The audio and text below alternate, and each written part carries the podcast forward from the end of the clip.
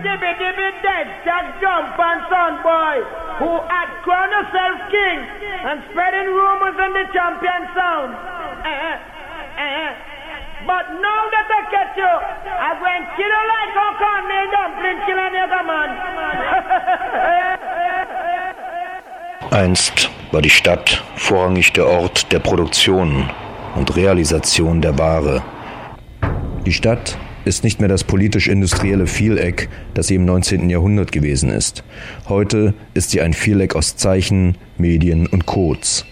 Infolgedessen liegt ihre Wahrheit nicht mehr an einem geografischen Ort wie der Fabrik oder etwa dem traditionellen Ghetto.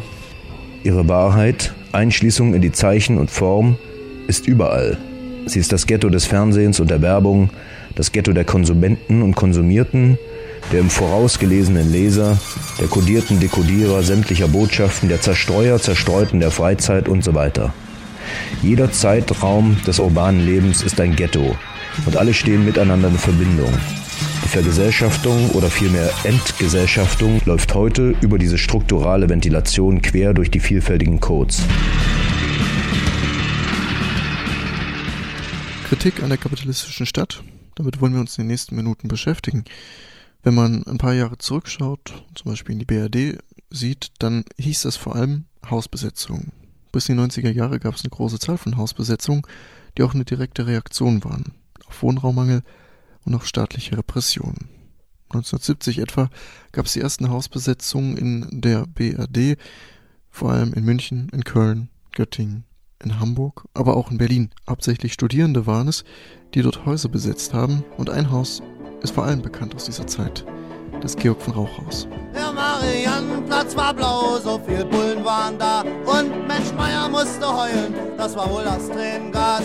Und er fragte irgendeinen, sag mal, ist hier heute ein Fest? Sowas ähnliches, sagte einer, das Bethanien wird besetzt.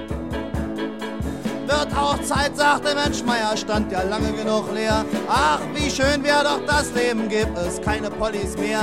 Doch der Einsatzleiter brüllte, räumt den Mariannenplatz, damit meine Knüppel gerade genug Platz zum Knüppeln hat. Doch die Leute im besetzten Haus riefen, ihr kriegt uns hier nicht raus. Das ist unser Haus, schmeißt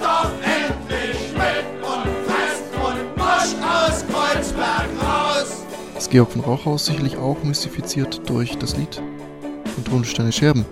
Das Georg von Rauchhaus stand in Kreuzberg und war ein ganz gutes Beispiel dafür, dass die Besetzerinnen sich tatsächlich auch in das Stadtleben eingegliedert haben und so miteinander auch ganz gut funktioniert hat. Ganz anders die Akzeptanz ja einige Jahre zuvor bei den Studierendenprotesten in der WRD. Interessant auch, dass vor allem in den 70er Jahren die Hausbesetzerinnen noch ohne eine Konstruktion von äh, amerikanischen Kapital- und raffgierigen Spekulanten ausgekommen sind. Das war dann einige Jahre später nicht mehr so. In den 80er Jahren, wo mittlerweile das Besetzen von Häusern zu einer direkten politischen Demonstration geworden ist. In den 80er Jahren ging es dann eben vor allem darum, die eben eroberten Räume wieder zu verteidigen. Und das bestimmte die politische Praxis zum Beispiel in Westberlin, aber auch in Hamburg, in Köln oder in Göttingen. In Berlin zum Beispiel, in Westberlin, hatte das auch ganz konkrete Ursachen. Es gab allein dort 80.000 Wohnungssuchende. Viele der leerstehenden Häuser, die damals besetzt wurden, sind mittlerweile wieder gut nutzbar als Wohnraum. Dank der Besetzung, denn die Besetzer haben sie einfach wieder hergerichtet. Bis 1984 wurden dann die meisten Häuser wieder geräumt. Nur wenige konnten legalisiert werden, existieren auch heute noch. Und die Hausbesetzerinnen wurden kriminalisiert und häufig auch zu langen Haftstrafen verurteilt. Berlin ist auch noch ganz interessant, weil sich dort in den 80er Jahren zwei Flügel gebildet haben. Zum einen der etwas radikalere Teil und zum anderen die, die versucht haben, auf einem parlamentarischen Wege ein bisschen Bewegung in das Leben in der Stadt zu bringen. Das hieß dann in Berlin, es gab die alternative Liste, also die, die später die Berliner Grünen wurden, die ganz klar gesagt haben, Zusammenarbeit mit dem Senat, das ist der Weg. Und auf der anderen Seite die Leute, die den Anspruch von autonomem Wohnraum nicht zusammenbringen konnten mit Verhandlungen, mit Vermieterinnen, mit dem Staat und einfach ein zu großes Misstrauen hatten. Spätestens seit 1990 heißt Stadterneuerung das Agieren von privaten Investoren. Gentrifizierung, ein Begriff, der seit einigen Jahren in aller Munde ist. Ein Begriff, der zum Beispiel dafür steht, dass Mietpreise steigen. Der zum Beispiel dafür steht, dass kulturelle und soziale Projekte geschlossen werden, dass eine Videoüberwachung allgegenwärtig wird und auch, dass der öffentliche Raum durch und durch kapitalisiert wird. Die Gentrifizierungsgegnerinnen kritisierten in den letzten Jahren immer wieder die hohen Mieten öffentlich, interessanterweise aber nicht die Miete selbst. Kritik an diesen Gentrifizierungskritikern gibt es seit einigen Jahren auch. Sie werden verglichen mit linken Heimatschützern, die mit verkürzter Kapitalismuskritik antreten und die vor allem zentralistische Forderungen haben. Was kann das sein? Emanzipatorische Stadtkritik. Wie sieht CRZ aus beim Kampf um die Städte? Gibt es den überhaupt noch? Und wie sieht er aus? Das sind die Fragen, die wir in den nächsten Minuten stellen wollen. Es geht um die Vision eines guten Lebens in der Stadt, es geht um linke Stadtkritik und es geht auch um die utopische Frage, wie eigentlich Stadt aussehen kann und aussehen sollte, damit sich alle darin wohlfühlen. Was heißt es, wenn heute Leute ein Recht auf Stadt fordern? Wie sieht dieses Recht eigentlich aus? Heißt es nicht möglicherweise mehr, als nur billige Mieten zu fordern? Was heißt es eigentlich, wenn von Freiraum in der Stadt die Rede ist? Das sind einige Fragen für die nächsten Minuten.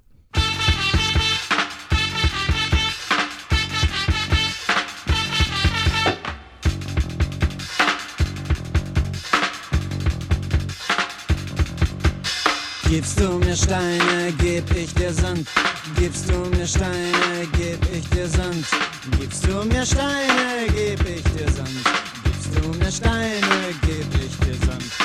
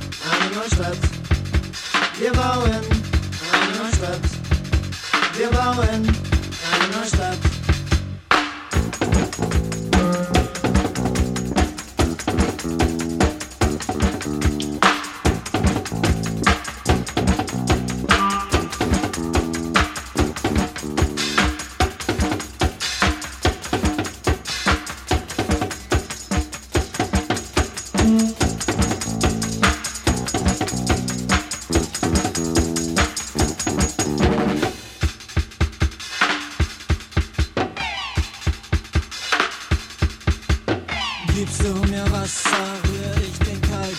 Gibst du mir Wasser, rühr ich den Kalk. Schau ich dich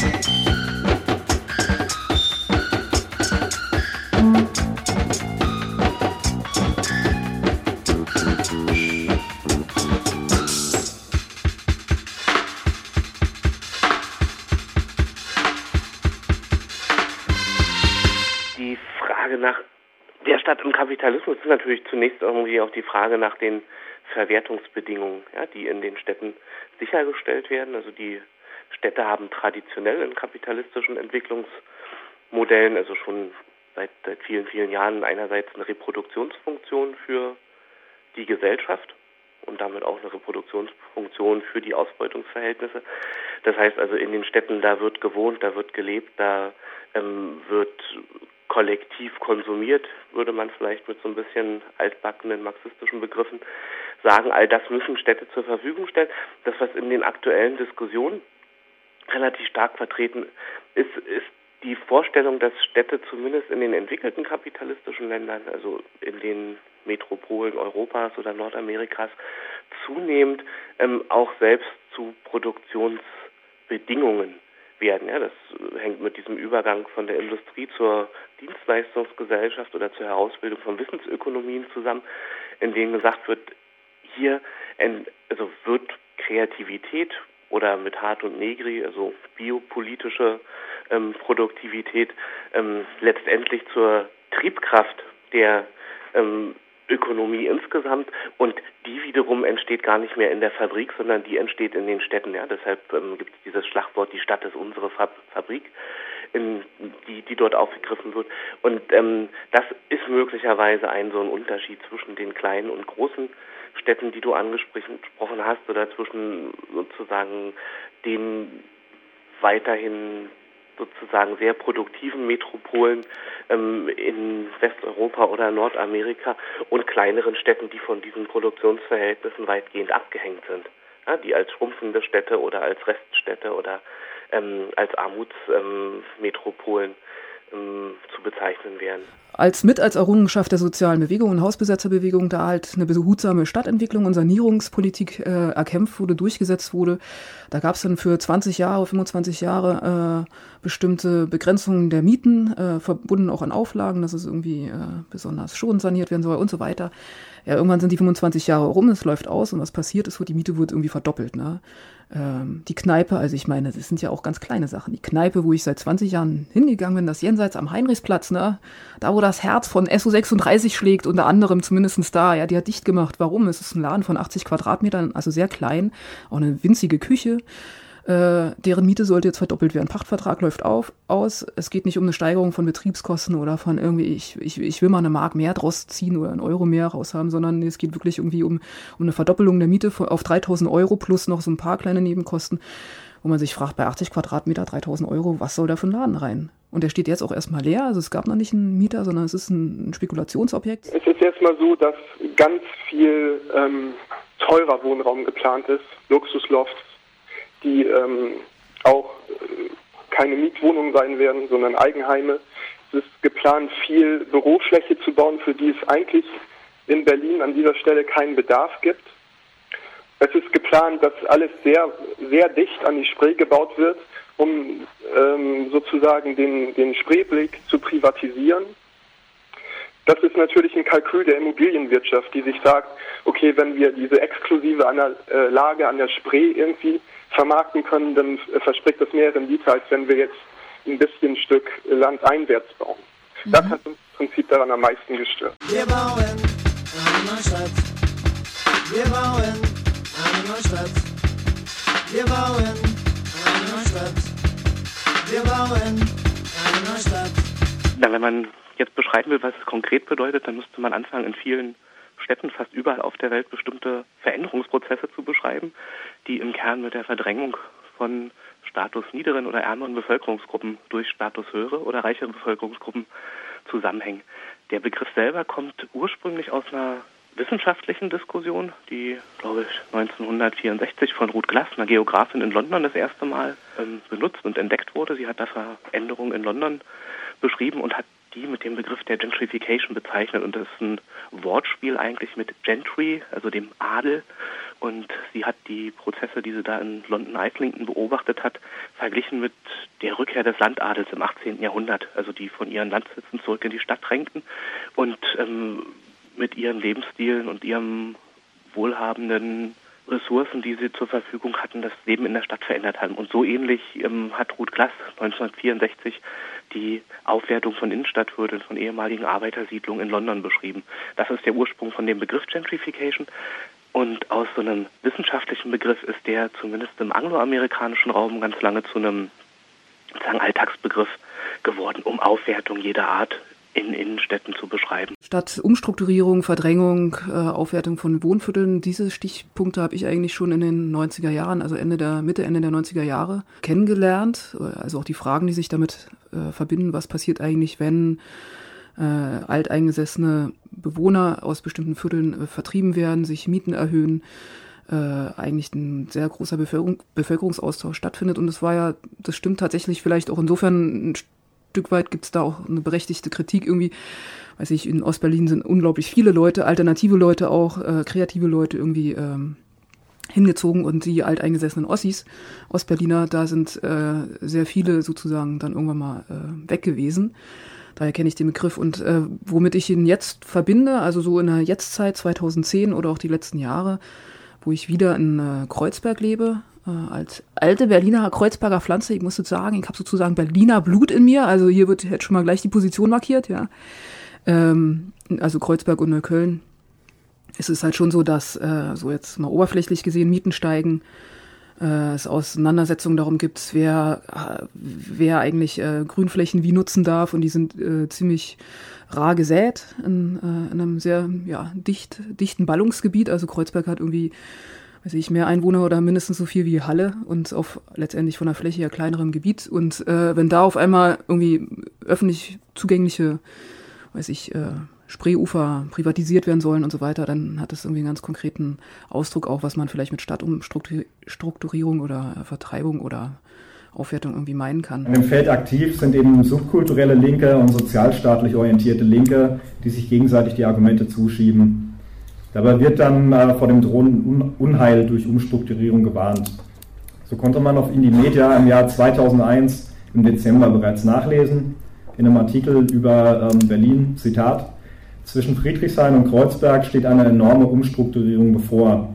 Das bedeutet Verdrängung sozial schwacher, teurere Mieten, teurere Läden, teurere Preise in Gaststätten, Zerstörung alternativer Projekte.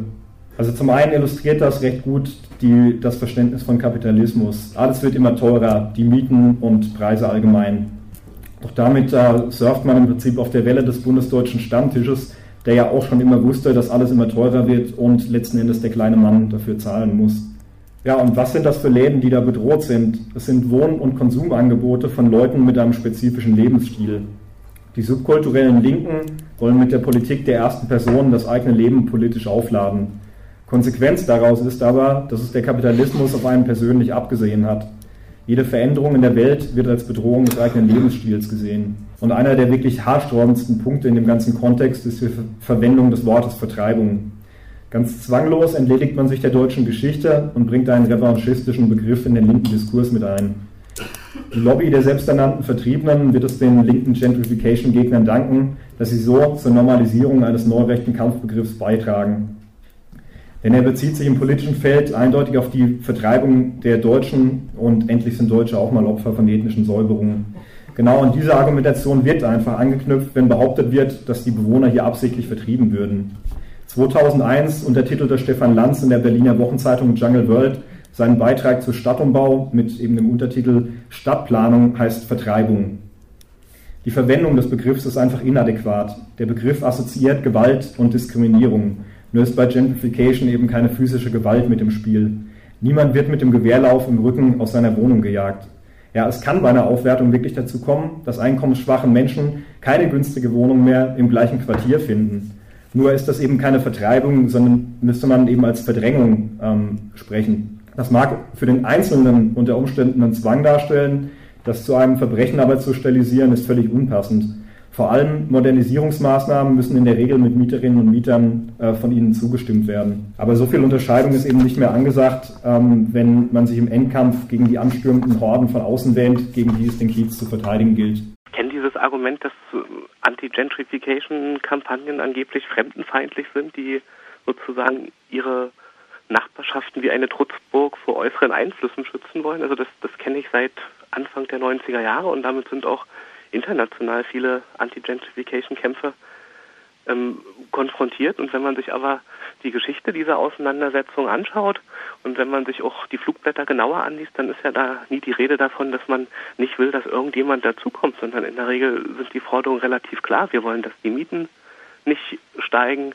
Wir wollen, dass die Obdachlosen aus den öffentlichen Plätzen nicht vertrieben werden. Also das sind ja die konkreten Auseinandersetzungen. Wir wollen, dass die hier ansässige Gewerbestruktur von kleinen Läden, ansässiger, kleiner Geschäfteleute eine Chance hat, hier erhalten zu bleiben und nicht von sozusagen durch die steigenden Mieten der Gewerberäume von großen Ketten verdrängt wird. Und das ist gar nicht so sehr eine Mobilisierung gegen irgendwas Fremdes, was von außen kommt, sondern es ist der Versuch, eine soziale Basis, die sich in solchen Nachbarschaften entwickelt hat, ähm, die ökonomischen Ressourcen zu erhalten. Also ich kann mit so einer Kritik immer relativ wenig anfangen, weil ich es für sozusagen eine Interpretation von dem halte, ähm, was an tatsächlichen Auseinandersetzungen läuft, die einfach mit der Realität der meisten Aktivitäten im Bereich Anti-Gentrification nichts zu tun haben. Blutdegel saugen das Viertel, Lehrer und Lehrer hinterlassen die Gegend ohne Gesicht und Seele. Früher war ja alles grau, doch man fühlte das Leben. Heute multikomplex, Arenen multipliziert die Gegend, ersetzt Lebensquali durch dein Faktor und schicke Läden ersetzt in Berlin. Na Schamisch, hartes Kapital, du hältst den Einheitsbrei, Starbucks und den hippen Kram, Immobilienhaie, spekulieren um Preise, zersetzen das große Ganze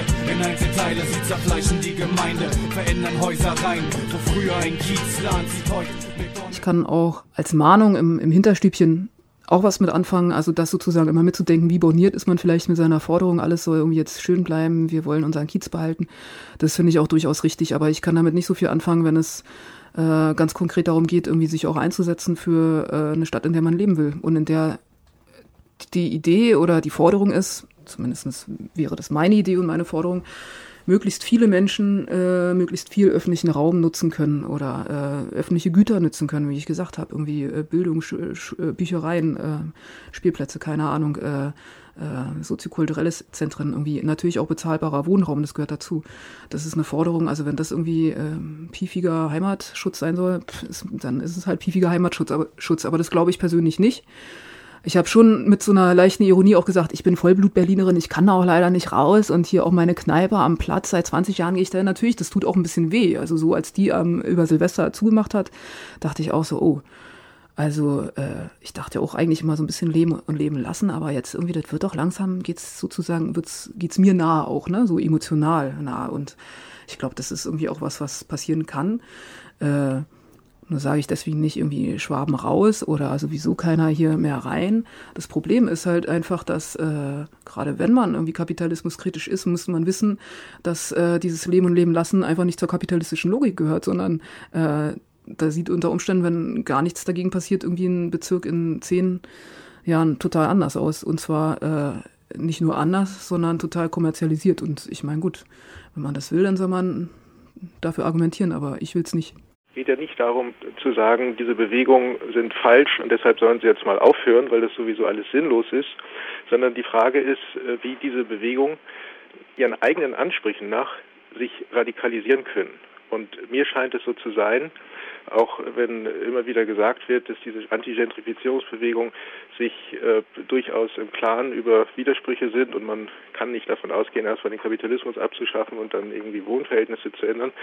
Äh, ich würde sagen, das Problem ist eine auch theoretische Perspektive zu gewinnen, die immer schon über den praktischen Horizont hinausweist. Und das kann ich bei den jetzigen Bewegungen nicht sehen. Es ist zu kurz gegriffen, auch diesbezüglich, weil eine radikale Kritik ja erstmal davon ausgehen müsste, dass das Ziel, sofern das auch immer sein mag, eins ist, was über die Stadt hinausweist. Also eigentlich ein Ziel sein sollte, bei dem man überhaupt erstmal im utopischen Sinne definiert, wie ein Raum aussieht, wie ein Ort aussieht, an dem man leben will und nicht davon ausgeht, dass äh, die Räume, in denen man leben will, äh, immer schon da sind und nur noch erkämpft werden muss, wem diese Räume jetzt gehören. Paradox ist ja im Übrigen, dass in der Regel die Räume, um die man kämpft, auch sehr alte Räume sind. Also das ist, sind Altbauwohnungen äh, oder Altbauviertel, und äh, Viertel, bei denen man sich immer darauf beruft, dass die angeblich eine sehr gewachsene äh, Stadtteilkultur haben. Und äh, das halte ich also zumindest für diskussionswürdig und würde mir wünschen, dass sowas nicht einfach nur in den Bewegungen dann eben diskutiert wird, sondern auch in irgendeiner Weise transparent wird in der Kritik, die praktisch stattfindet. Roger Behrens hat das in dem Gespräch, was wir mit ihm geführt haben, auch noch ein bisschen äh, weiter ausgeführt. Er sagt, dass sich äh, von diesen Bewegungen, die eben zum Beispiel fragen, wem gehört eigentlich die Stadt, sich gegen Veränderungen gesperrt wird und ähm, anstatt einfach auch äh, Veränderungsforderungen zu stellen, die eben möglicherweise auch ins utopische gehen, sich eher gegen Veränderungen ähm, versperrt wird. André, was würdest du äh, solchen Leuten wie Roger Behrens antworten? Na, ich glaube, zum einen muss man so ein bisschen reflektieren, wer sind eigentlich die, die sich in Städten engagieren und die Teil von solchen stadtpolitischen Bewegungen sind. Die sind ja anders, als das Roger Behrens ähm, suggeriert, ähm, nicht eine linksradikale Szene, die von nichts Größerem träumt als von der Revolution oder von der Abschaffung des Kapitalismus, sondern in der Regel sind das ja sozusagen ähm, spontan, lokal entstehende Initiativen, die mit ganz, ganz kleinen, konkreten Problemen, ja, die Schließung eines Parks, der Bau einer Autobahn, die steigende Miete, die Umwandlung meines Hauses etc. konfrontiert sind. Da bin ich mir gar nicht sicher, ob man diese ähm, revolutionären ähm, Diskurse, ähm, wie kommen die zu einer radikalen Perspektive, überhaupt so ohne weiteres ähm, darauf übertragen kann. Also das, das wäre der erste Punkt. Der zweite Punkt, der mir einfällt, ähm, ist, dass Roger Behrens ja auf den utopischen Gehalt von solchen Stadtinitiativen anspricht ja, und sagt, ähm, den gibt's gar nicht, die verteidigen da im Prinzip nur ihre Nischen, die verteidigen teilweise sogar ähm, sozusagen Wohnsituationen, die aus dem vorletzten Jahrhundert ähm, noch in, in, in den Städten ähm, sichtbar sind und, und hätten gar nichts Fortschrittliches. Und man würde sich keinen Raum jenseits der Stadt vorstellen können. Und da, glaube ich, ähm, verkennt ähm, Roger Behrens die sozusagen Perspektive, die in diesen Recht auf Stadtdebatten drin ist. Denn wenn wir gerade da auf diese theoretischen Vorbilder ähm, zurückgehen und uns Lefebvre nochmal genauer angucken, der hat ja erstens gesagt, also das Recht auf Stadt wird überhaupt erst interessant, ähm, weil wir von dieser weitgehenden Urbanisierung der Gesellschaft sprechen, ja, weil die Stadt als Metapher eigentlich überall ist. Ja, es gibt gar keine Räume außerhalb der Stadt, würde Lefebvre sagen. Und du hast am Anfang ähm, diese weltweiten Perspektiven benannt, hast gesagt, mehr als 50 Prozent der Menschen leben in Städten. Wenn wir so einen Urbanisierungsgrad auf Europa, also auf unsere Verhältnisse beziehen, dann sind das weit über 80 Prozent. Ja? Also das, das heißt also, ähm, welcher Raum außerhalb der Stadt soll denn ähm, dort gedacht werden, wie, wie Roger Behrens das vorschlägt. Also das heißt, also mit diesem Recht auf Stadt, da wird tatsächlich eine Veränderung der gesamten Gesellschaft eingefordert. Der zweite Punkt, oder dritt, also das war der zweite Punkt, der dritte Punkt, ähm, ob es sich da tatsächlich nur um Abwehrkämpfe handelt oder nicht auch um Vision und Gestaltung des, des Neuen, ähm, das würde ich so kritisch, wie er das betrachtet, gar nicht sehen. Also wenn wir diese Recht auf Stadtforderung uns annehmen, dann geht es ja nicht nur darum, den Status quo zu verteidigen, sondern dann ähm, geht es zum Beispiel das Recht auf Zentralität, ja, das ist eine sehr abstrakte Größe, die von Lefebvre da eingeführt wird, ähm, einzufordern. Dann heißt das, dass wir einen Zugang zu städtischen Ressourcen für zu sagen, möglichst alle gesellschaftliche Gruppen fordern. Also das, das, das steckt in, in, in dieser Recht auf Stadtforderung drin. Es ist eine sozusagen Einforderung eines Rechts auf Differenz bei Lefebvre zu finden. Das heißt also, es geht um ähm, ein völlig anderes Miteinander in der Gesellschaft, ja, wo ähm, Unterschiede und unterschiedliche Bedürfnisse in ganz neuer Weise und eben nicht über den Markt vermittelt, ähm, sozusagen ausgehandelt und nebeneinander stehen.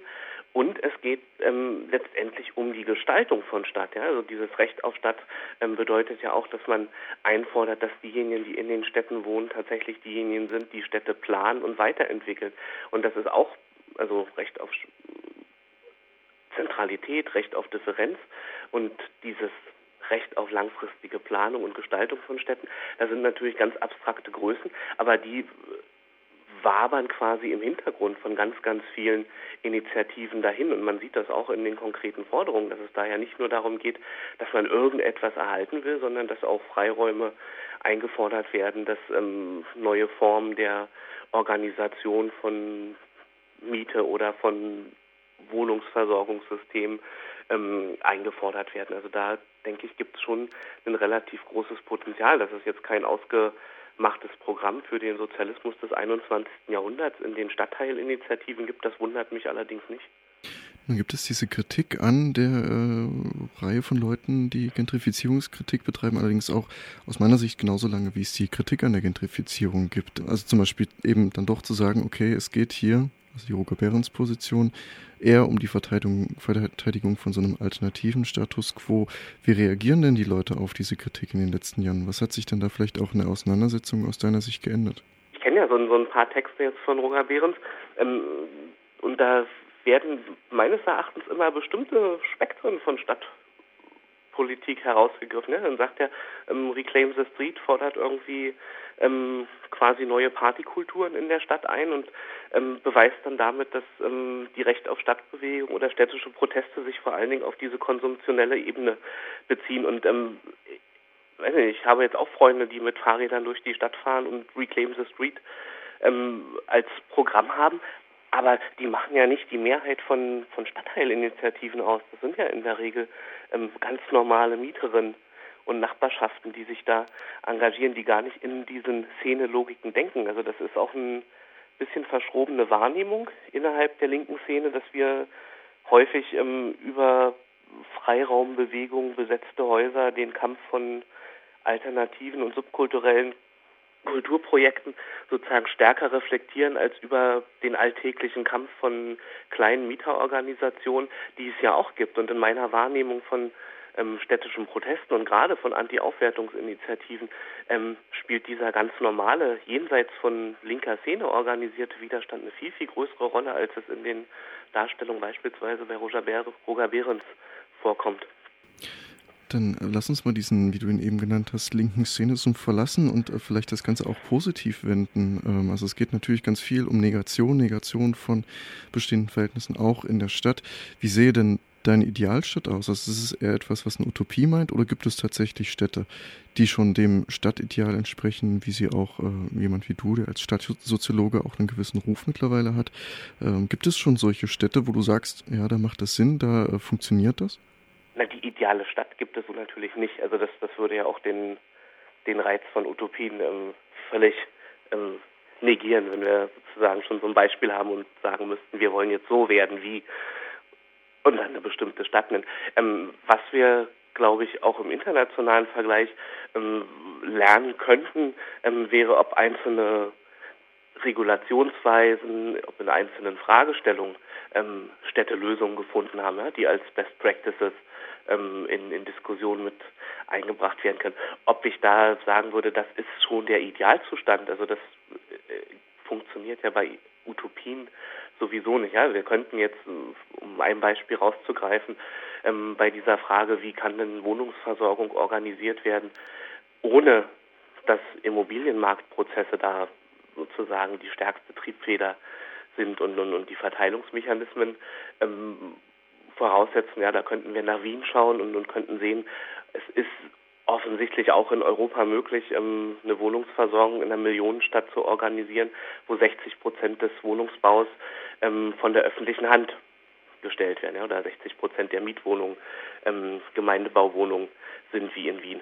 Ja, also da könnten wir was von lernen und könnten überlegen, hat das ein Potenzial? Ja, und auf der anderen Seite hat das natürlich auch Grenzen, weil ähm, so ein Mietwohnungsbau in öffentlicher Hand sozusagen immer Tendenzen zur Bürokratisierung oder zu sozusagen anderen Verteilungsmechanismen aufweist, ne, die dann nicht mehr über den Markt vermittelt sind, aber ähm, vielleicht über Parteizugehörigkeit oder ähm, Staatsbürgerschaft. Also auch da würde man ähm, immer wieder neue Kritikpunkte finden, ja, aber das ähm, ist, glaube ich, ja ein gesellschaftlicher Dauerzustand, ja, dass man die Verhältnisse ähm, auch immer noch weiter verändern will und verändern muss die man vorfindet. Aber ähm, auf diese Art und Weise könnten wir in vielen Städten sozusagen einzelne Mechanismen oder Ideen und Vorschläge ähm, finden, ja, wie mit Städten anders umgegangen werden soll oder auch um, um vielleicht zum Beispiel aus Halle und Leipzig zu nehmen, ähm, könnte man auf viele Städte ähm, dieses Modell von Wächterhäusern, ja, bei aller Kritik, die es daran gibt, übertragen und könnte überlegen, ähm, ist das vielleicht auch ein Potenzial, um ähm, Freiräume für eine andere Organisation, für eine kollektivere Organisation von Wohnraumversorgung zu schaffen. Ja, also das, das ist, ist im Vergleich zu Berlin oder Hamburg oder anderen Städten ja völlig ausgeschlossen, dass man ähm, solche Modelle ähm, überhaupt diskutiert, weil dort eben auch immer gesagt wird, hier, wir haben ja gar keinen Leerstand und ähm, hier würde der Immobilienmarkt so etwas nicht abtreten. Trotzdem könnte man von diesen Modellen eine ganze Menge lernen, ja, die letztendlich ja Verantwortung an Bewohnerinnen abgeben, ja, was ein so ein Teil ideal von Stadtentwicklung sein könnte. Gibt es diesen Austausch? Also wenn du jetzt sagst, Teile Leipzig, da gibt es relativ viele Wächterhäuser, also Häuser, die ähm, leer stehen, wo zumeist tatsächlich auch junge Leute, Studenten, ähm, irgendwie sich als kreativ verstehende Leute, die sie dann ähm, für sich beanspruchen, dort leben, dort eben auch zum Beispiel Ausstellungen ähm, initialisieren. Ähm, gibt es diesen Austausch äh, innerhalb ähm, ja, Europas zum Beispiel? Den richtigen systematischen Austausch von Bewegung gibt es natürlich nicht. Oder was heißt natürlich, also den, den kenne ich nicht in einzelnen Teilspektren. Also es gibt Vernetzung von besetzten Häusern europaweit, es gibt ähm, im Rahmen des Europäischen Sozialforums ähm, Vernetzung von Initiativen, die sich gegen den Abriss von Vierteln und, und gegen die Verdrängung von Nachbarschaften aus bestimmten Bereichen wehren. Also da gibt es etwas, aber es gibt keinen sozusagen systematischen Think Tank, der ähm, gemeinsam diskutiert, wie könnten stadtpolitische Forderungen in Europa aussehen oder nicht, sondern das geht, glaube ich, relativ stark auf die Initiative von Einzelnen zurück und findet eher auf so einem informellen Wege statt, also dass, dass es Veranstaltungen gibt, wo man ähm, sich austauscht, aber das nicht systematisch organisiert.